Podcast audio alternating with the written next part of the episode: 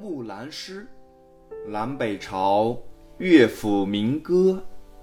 唧唧复唧唧，木兰当户织。不闻机杼声，惟闻女叹息。问女何所思？问女何所忆？女亦无所思，女亦无所忆。昨夜见军帖，可汗大点兵。军书十二卷，卷卷有爷名。阿爷无大敖，木兰无长兄。愿为市鞍马，从此替爷征。东市买骏马，西市买鞍鞯，南市买辔头，北市买长鞭。但辞爷娘去，暮宿黄河边。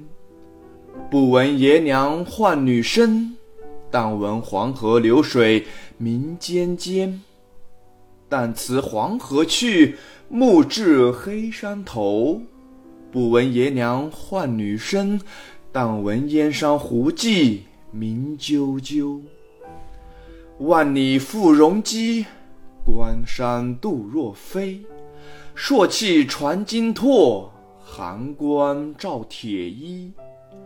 将军百战死，壮士十年归。归来见天子，天子坐明堂。侧胸十二转，赏赐百千强。可汗问所欲，木兰不用尚书郎。愿驰千里足，送敖还故乡。爷娘闻女来，出郭相扶将。阿姊闻妹来，当户理红妆。小弟闻姊来，磨刀霍霍向猪羊。开我东阁门，坐我西阁床。脱我战时袍，着我旧时裳。单穿李云鬓，对镜贴花环。出门看伙伴，伙伴皆金芒。同行十二年，不知木兰是女郎。雄兔脚扑朔，雌兔眼迷离。双兔傍地走，安能辨我是雄雌？《木兰诗》是中国南北朝时期北方的一首长篇叙事民歌，也是一篇乐府诗。它记述了木兰女扮男装，代父从军，征战沙场，凯旋回朝。建功受封，辞官回家的故事，充满传奇色彩。全诗共分六段，采用的是顺序手法，从木兰准备应征，到出征途中，到战地生活，一直到凯旋，写了十多年的整个过程。第一段写木兰决定代父从军，唧唧复唧唧，木兰当户织。不闻机杼声，惟闻女叹息。唧唧是叹息声，木兰当户织，却不闻机杼声，这暗示木兰此时已无心织造。惟闻女叹息。进而暗示木兰内心忧思深重。问女何所思？问女何所忆？两问实是一问，出以排比便扣人心弦。女亦无所思，女亦无所忆。问的那样关切，回答却如此平静，可见木兰性格之沉着。亦意味着木兰内心之忧思。经过激烈冲突后，已毅然下定决心，昨夜见军帖，可汗大点兵。征兵文书连夜发至应征人家，这说明军情十分火急，显然是敌人大举进犯。可汗大征兵，则千家万户皆有关系。军书十二卷，卷卷有爷名。军书指征兵名册，十二卷是言其多，卷卷有父名是夸张。言父亲应征，册上有名，乃千真万确。阿爷无大敖，木兰无长兄。此二句言一世，家中父老子幼，支撑门户唯有木兰。衰老的父亲怎能去远征杀敌？可是祖国的召唤又义不容辞。面对这双重的考验，木兰挺身而出，愿为市鞍马，从此替爷征。木兰好女儿，替父从军意志，实为对父亲的爱心。与对祖国的忠心之凝聚，亦为巾帼英雄本色之显露。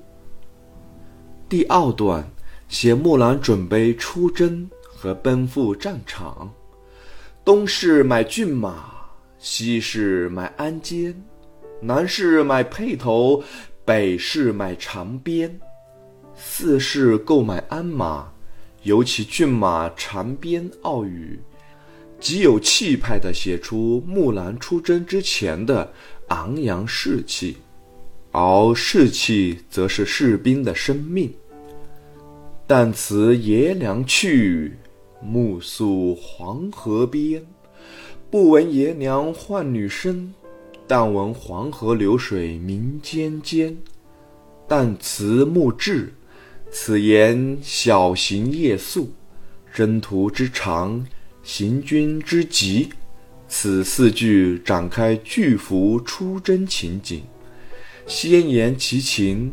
古时一个少女离开闺阁，远赴沙场，不易投入另一世界。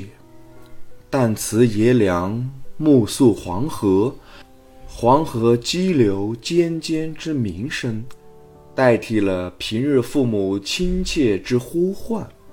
这层层描写，将一个女性出征之后全副生活翻天覆地之变化，全副心态之心意感受，一一凸现出来。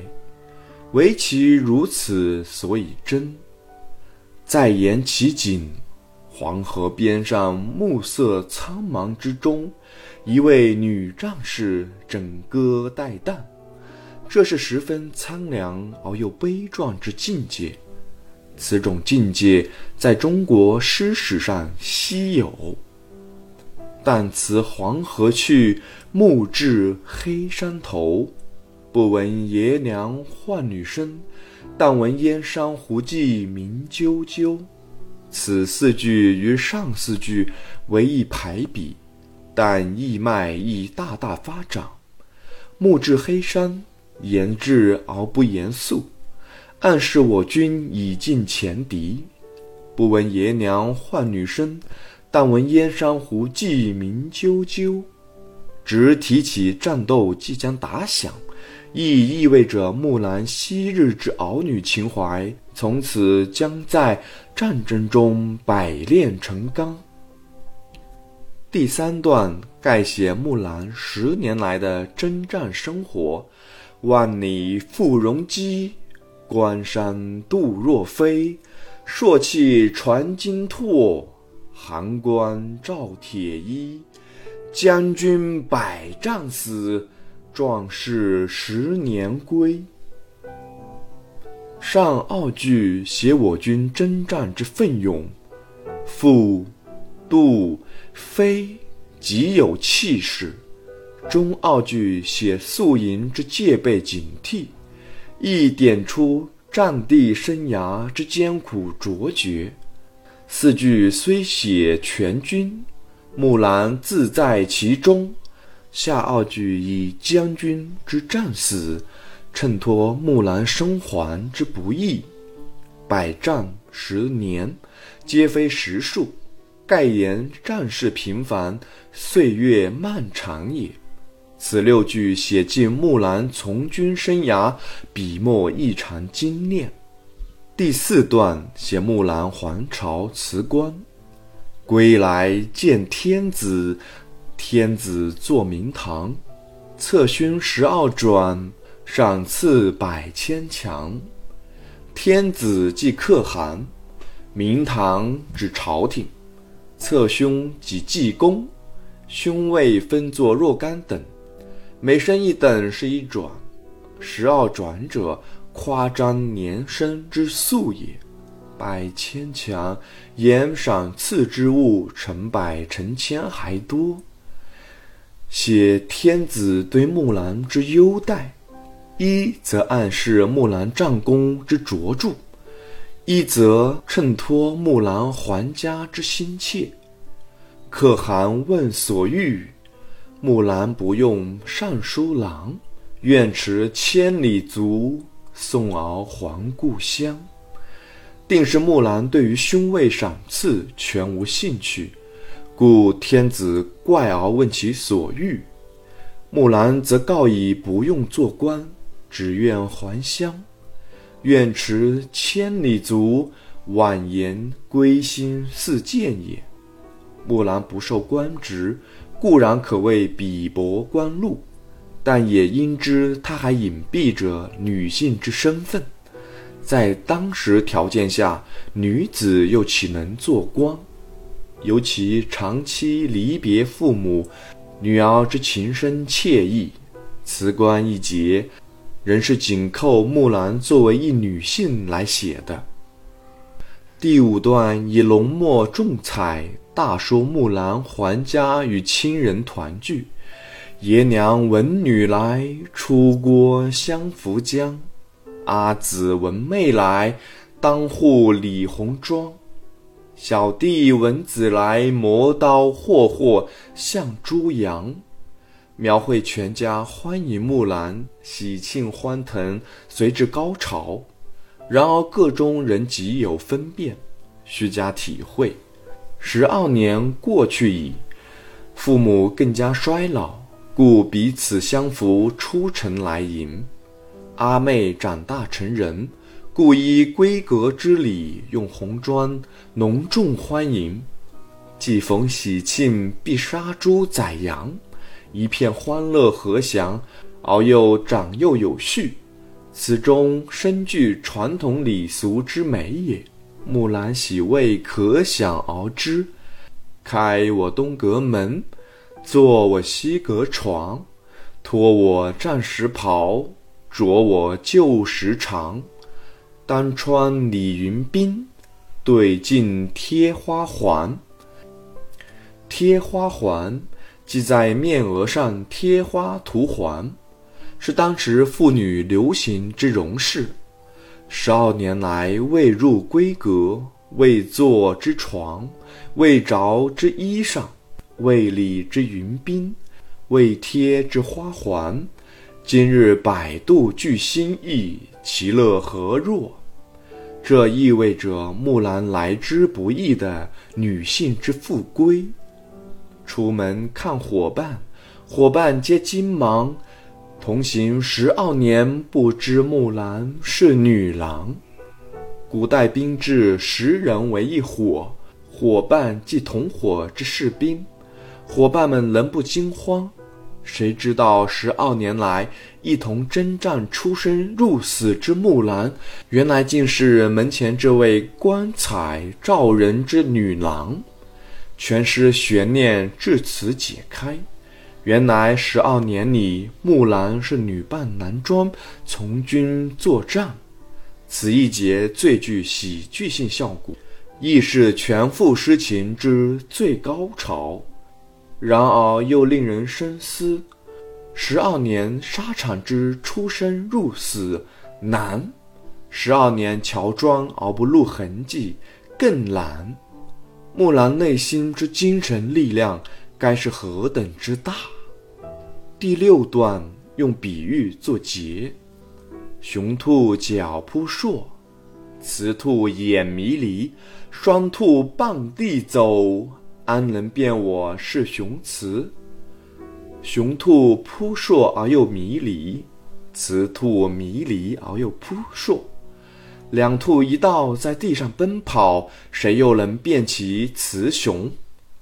木兰与大火一道征战，装束举止与男子并无二致，大火又岂能知道我是女子？这四句通过雄兔、雌兔在跑动时不能区别的比喻，对木兰的才能和智慧加以赞扬和肯定。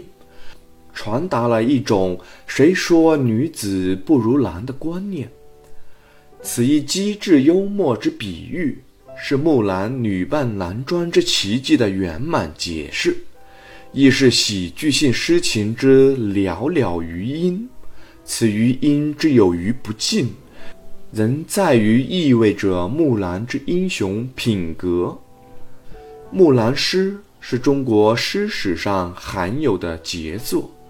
诗中首次塑造了一位替父从军的不朽的女英雄形象，既富有传奇色彩，而又真切动人。木兰既是奇女子，又是普通人；既是巾帼英雄，又是平民少女；既是矫健的勇士，又是娇美的女儿。她勤劳善良，又坚毅勇敢。醇厚质朴又机敏活泼，热爱亲人又报效国家，不慕高官厚禄而热爱和平生活。木兰完美兼备了英雄品格与女性特点，同时全诗紧扣木兰是女郎，从不闻爷娘唤女声，到木兰不用尚书郎，从木兰当户织。道着我旧时长，始终不失其为女星之特点，故木兰形象极为真实感人。